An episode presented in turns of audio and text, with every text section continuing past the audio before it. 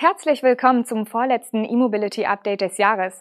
Heute ist Dienstag, der 21. Dezember und das sind heute unsere Themen. Ingolstadt wird 2028 zum Elektroautowerk. Zweite Deutschlandnetzausschreibung. NIO stellt kleinere E-Limousine ET5 vor. Audi Charging Hub in Nürnberg eröffnet und 500 Ladepunkte für Duisburg. Das Audi-Stammwerk in Ingolstadt wird ab 2028 nur noch Elektroautos produzieren.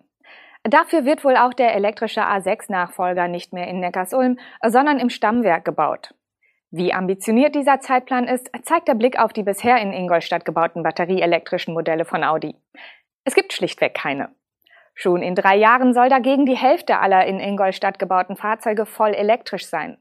Und ab 2028 laufen in Ingolstadt dann nur noch Elektroautos vom Band. Das sagte eine Audi-Sprecherin gegenüber dem Spiegel.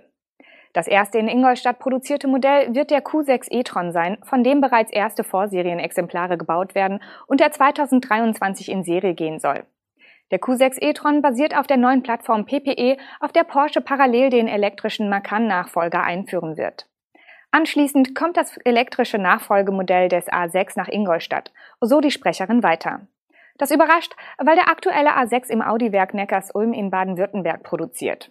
Daher war vermutet worden, dass auch die Elektroversion dort vom Band laufen wird. Die Fertigung in Ingolstadt ergibt aber Sinn.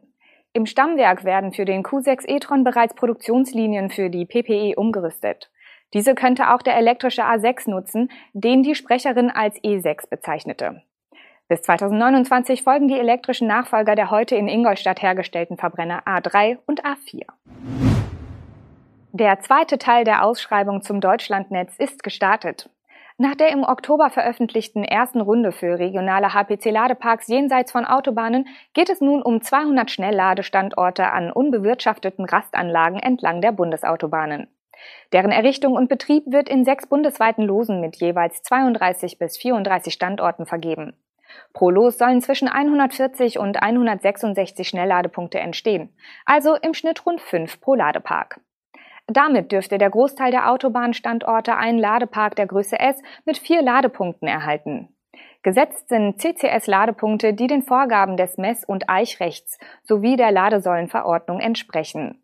Zudem sollen je Ladepunkt sowohl bei 920 Volt als auch bei 400 Volt 200 kW Nennladeleistung möglich sein. Interessierte Unternehmen können bis zum 25. Januar 2022 entsprechende Teilnahmeanträge einreichen. Für die Regionallose ist die Frist bereits abgelaufen. Dabei sind mehr als 400 Teilnahmeanträge eingegangen. Obwohl die Ausschreibung der Autobahnlose nun erst einige Monate nach den Regionallosen gestartet ist, könnten deren Zuschläge schneller erteilt werden. Hintergrund ist, dass die Grundstücke an den Rastanlagen bereits in der Hand des Staates sind. Bleiben also nur noch Netzanschluss und Layout als Herausforderungen. Der chinesische Elektroautohersteller NIO hat seine neue Mittelklasse-Limousine vorgestellt. Mit der größten Batterieoption soll die Reichweite bei mehr als 1000 Kilometern im chinesischen CLTC-Test liegen.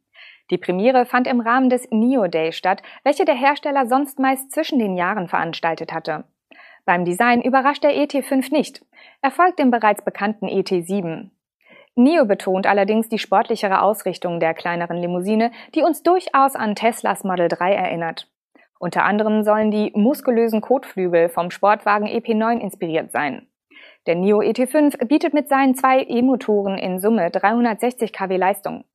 Dank 700 Newtonmeter Drehmoment soll der Wagen in 4,3 Sekunden auf 100 kmh beschleunigen können.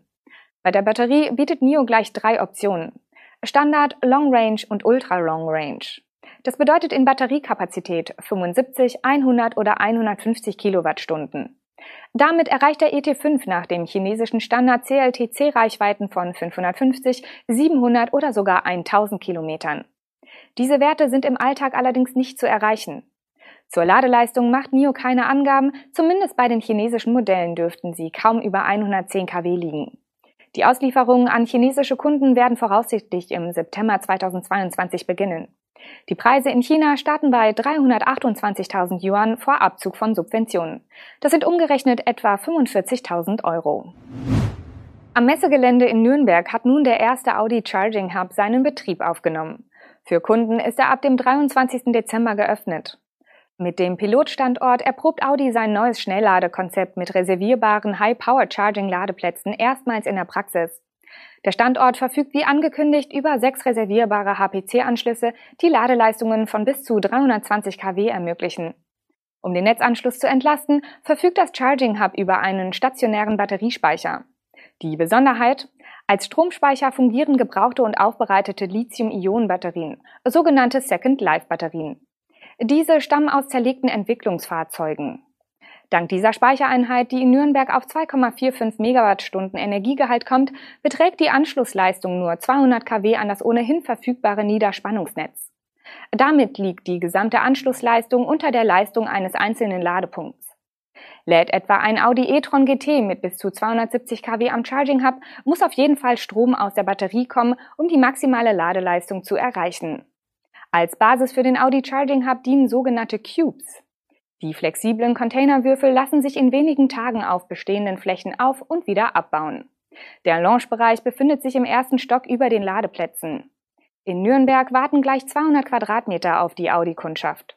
Nutzer von Fremdmarken, die ebenfalls am Audi Charging Hub laden können, dürfen sich nur im Eingangsbereich aufhalten. Im Stadtgebiet von Duisburg sollen bis zum Jahr 2025 zusätzlich mehr als 500 öffentliche Ladepunkte für Elektroautos entstehen. Die Stadtwerke Duisburg hatten in einer Studie untersucht, wie sich der lokale Bedarf an Ladeinfrastruktur in den kommenden Jahren entwickelt. Dabei wurde ein Bedarf von 516 öffentlichen Ladepunkten für das Jahr 2025 ermittelt.